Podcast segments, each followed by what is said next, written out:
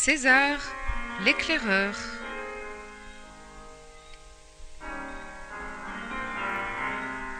Roman de Bernard Monteau.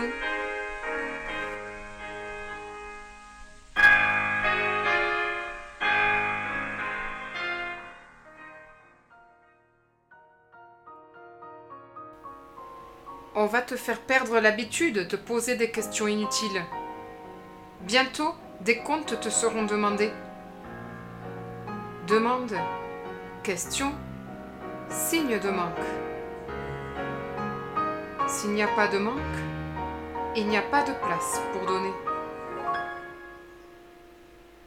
Dialogue avec l'ange.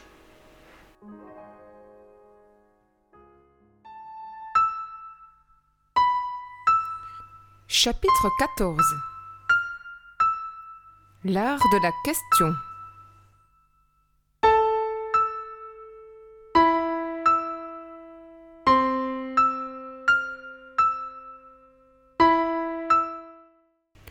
À peine levée, Thérèse s'était habillée, ce qui bousculait ma paresse matinale. Elle avait prévu, sous prétexte d'un pique-nique au bord de la rivière, de nettoyer les horribles rideaux et les vieux dessus de lit usés. Ces choses auxquelles les hommes ne pensent jamais et dont elle voulait lui faire la surprise. César était déjà dans la cuisine quand nous y sommes entrés. Il finissait paisiblement sa soupe. Tout était prêt. Il avait même mis l'eau à chauffer. Thérèse, excitée par son projet, papillonnait d'un objet à l'autre. Elle harcelait César de questions futiles. Où est le pain? Avez-vous un grand panier? L'eau de la rivière est-elle potable? César de bonne grâce lui répondait, d'un œil amusé, sans comprendre la finalité de toutes ses préoccupations. Jacques, entraîné dans cette hâte excessive, se pressait à terminer son fromage, à engloutir sa chicorée.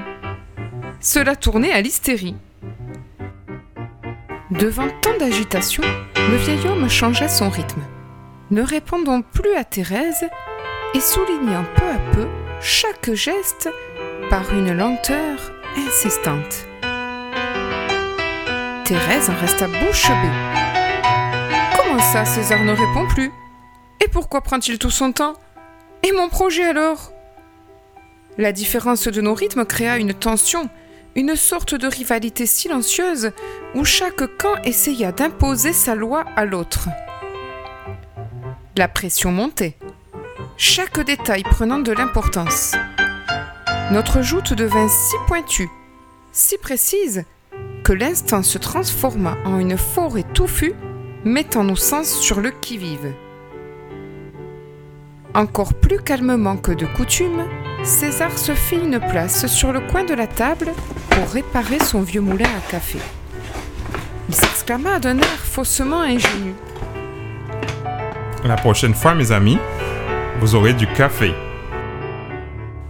Le fossé se creusait entre nous. Plus César s'installait, plus nous cherchions à partir tout en préservant la surprise. Alors, l'instant se divisa en instants plus courts, et puis plus courts encore. Bientôt, il ne nous resta plus que la place d'un coup d'œil pour apercevoir toutes les situations.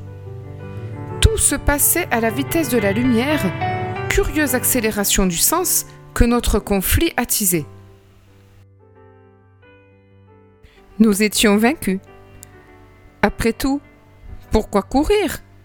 Nous étions ses hôtes, il fallait nous ranger à son rythme. Nous le savions tous deux. Aussi, c'est sans nous concerter que nous sommes finalement allés nous asseoir. Mais César est un prince de l'imprévu, et sur l'élan de la matinée, il persista. Cinq minutes, puis dix, puis quinze, sans un mot. César continuait son bricolage. Il n'avait pas une seule fois levé les yeux sur notre présence attentive. C'en était frustrant à la fin. Vingt minutes que nous étions assis. Vingt-cinq maintenant. Il s'en passe des choses dans la tête en pareille situation. Nous ne savions plus quoi penser, ni même comment nous tenir. Était-il fâché? De tout mon être, je rallongeai l'instant, les yeux essoufflés, cherchant à lui signaler ma présence. À ce jeu, on atteint une telle finesse que sentir devient pressentir. Imbécile que j'étais, au lieu d'en souffrir, j'aurais dû comprendre qu'il nous entraînait vers le meilleur de nous-mêmes et que la fête continuait. C'est Thérèse qui fut la plus courageuse, se décidant à rompre le silence. César, voulez-vous que nous allions pique-niquer à la rivière? J'en profiterai pour faire une lessive avec vos rideaux. Il leva les yeux surpris et les replongea aussitôt dans son moulin à café. À n'en point douter, il prenait son élan. La réponse allait être terrible. Mais le silence continua son œuvre, nous poussant dans un désarroi grandissant. Thérèse eut alors une idée géniale, dont je compris immédiatement la stratégie. Au lieu de perdre notre temps et d'en souffrir, pourquoi ne pas profiter du génie du vieil homme, le provoquer sur un sujet où à coup sûr il allait répondre? Elle reprit. César, comment pourrais-je rencontrer celui qui m'accompagne C'était le bouquet. Il ne leva même pas les yeux, à croire qu'il était vraiment fâché. Thérèse insista. César, comment s'est passée votre première rencontre Au bout de quelques instants, cela devint carrément comique. Nous le bombardions de questions. César par-ci, César par-là. Des pourquoi et des comment à n'en plus finir. Il fallait que nous soyons perdus pour lui manquer de respect à ce point. Imperturbablement, il continuait à se casser la tête sur un problème de vis qui ne rentrait plus dans son trou. Cela devint du délire, et nos tentatives désespérées pour l'arracher à son silence tournaient au ridicule. Soudain, il se leva, laissant le moulin à café pour ressortir les bols, le fromage et le pain. Mais que faisait-il donc? Nous venions juste de déjeuner? Perdait-il la tête? Sans même nous demander notre avis, il nous tailla des parts gargantuesques qu'il nous tendit avec autorité. Mangez. Sous le coup de la surprise, assommés par ce nouvel imprévu, nous avons mangé. Certes, plus pour lui faire plaisir que par appétit. Oui, mais voilà, il recommença. Encore du fromage, encore du pain et cette satanée chicorée. Mais où voulait-il en venir? Que fallait-il faire? Prendre le risque de le fâcher? Il nous tendait la nourriture avec une telle force qu'il était impossible de refuser. Encore une fois, ce fut Thérèse la plus courageuse. Elle repoussa la part que pour la troisième fois César lui proposait. Alors, il se recula sur sa chaise avec une lenteur mesurée et il lui suggéra sournoisement. Es-tu encore affamée, ma fille? Elle ne sentit pas le coup venir et se jeta la tête la première dans une réponse précipitée. Oh non, merci César. Alors maintenant, tu as peut-être une question ou un acte à faire? Un, pas deux. Elle se recroquevilla sous le choc de l'évidence, le scénario de la matinée défilant sous ses yeux. Tant d'agitation, tant de questions comme une affamée insatiable. Voilà donc pourquoi il nous avait gavés. Une leçon à la César. Tant que tu as faim, je te donne à manger. Et si tu veux du ciel, écoute donc la terre. C'est la meilleure manière de ne pas s'égarer. Adieu, pique-nique. Adieu, lessive. L'intensité était ailleurs. Face à tant de patience de sa part, une gravité s'installa au fond de nous. Un autre jeu commença au-dessus de la table, comme pour souligner l'importance de ce qu'il allait dire. Écoute. À la fin des 100 questions, arrive la question unique. et c'est par elle que tu rencontreras celui qui t'accompagne. Visiblement, cette réponse ne la satisfaisait pas. Un peu provocatrice, elle demanda à nouveau Oui, mais pratiquement, comment fait-on pour le rencontrer? Appelle-le, cela suffit. Appelle-le par ton unique question du moment. C'est ridicule une telle réponse, ai-je pensé. S'il suffisait d'appeler, tout le monde aurait son ange. Alors que je me préparais à intervenir, je fus saisi par une évidence. Mais personne n'appelle jamais celui qui nous accompagne, parce que personne ne croit qu'il répondra. Finalement, elle n'est pas si bête, sa réponse. Mais qu'est-ce donc que cette question unique? Thérèse devait lire dans mes pensées, car elle lui demanda presque aussitôt.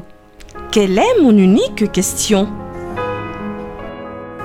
Là où tu souffres aujourd'hui, là où tu ignores la réponse, là où César ignore la réponse, seulement là, tu l'appelles et il vient. Ce fut comme si cette réponse creusait un nouveau canal dans mon cerveau.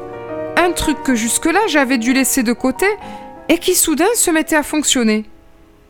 Ça alors? Cela paraît tellement simple. Comment n'y avais-je pas pensé tout seul? 1. Tu décroches le téléphone céleste. 2. Quand tu as l'interlocuteur, tu lui poses ta question. Quel soulagement que cela soit si naturel. J'eus le sentiment de découvrir un autre niveau à toutes mes questions, une nouvelle perspective à toutes mes réponses. Ainsi donc, si je ne rencontre pas celui qui m'accompagne, c'est parce que je me suis trompé de numéro en posant ma question aux hommes. Non pas le téléphone terre-ciel, mais l'interphone terre-terre. Non pas une question, mais un fratras de gémissements du genre Petit Jésus, donne-moi tout, pourvu que je n'ai rien à faire. Imparable, insupportable même, car soudain je n'ai plus d'excuses. Il faut faire la moitié de la route pour espérer la voir au bout du fil. Trouver ma question si je veux entendre sa réponse. Tout d'un coup, c'en était fini de cette vieille farce qui consiste à croire qu'il suffit de souffrir pour qu'on en ait droit à une réponse. Non, non et non. Il faut demander. Sans demande, il est inutile d'attendre une réponse. C'est tellement logique qu'il faut être bête pour ne pas y avoir pensé. Nous en étions là, Thérèse et moi, cherchant notre question unique. C'est sûr, jusque-là on avait toujours bavardé sur nos petites interrogations. Aujourd'hui, il nous fallait trouver le centre, la vraie gravité de nos blessures. Mon Dieu Mais laquelle choisir? Selon quels critères? Ce sont mille choses qui occupent subtilement nos coulisses, mille peurs, mille craintes. Mais où est donc l'essentiel? Au milieu de notre errance, César, comme pour nous relancer, intervint. Au-delà de César, mes amis, questionnez au-delà de César. C'est facile à dire, mais c'est quoi? Thérèse se tordait les doigts sur la table à l'image des mots dans sa tête. Quant à moi, mes grimaces devaient assez bien résumer les difficultés de ma recherche. Mais bon sang, quelle est donc cette question vitale? Et Jacques chercha, il chercha encore au fond de son obscurité le petit souffle de mots qui ferait une question. Tout alla très vite. César se dressa sur sa chaise. Jacques eut le net sentiment que l'impossible allait se produire. Machinalement, il guetta par la fenêtre comme si quelqu'un allait arriver. Pour la première fois, il entendit le vieil homme hurler. Oh non, pas la colère que tout le monde connaît, mais celle d'un autre ordre que nul homme au monde n'aurait pu habiter. Une sorte de cri venant du fond des temps, les veines du cou gonflées, couronnées par deux yeux complètement calmes. De quoi souffres-tu maintenant? dit-il en se tournant vers moi. Son dernier mot contenait une force immense et une impitoyable exigence. Impossible de me dérober. Il me fallait trouver une réponse, une réponse qui deviendrait une question. De quoi je souffre? De quoi je souffre?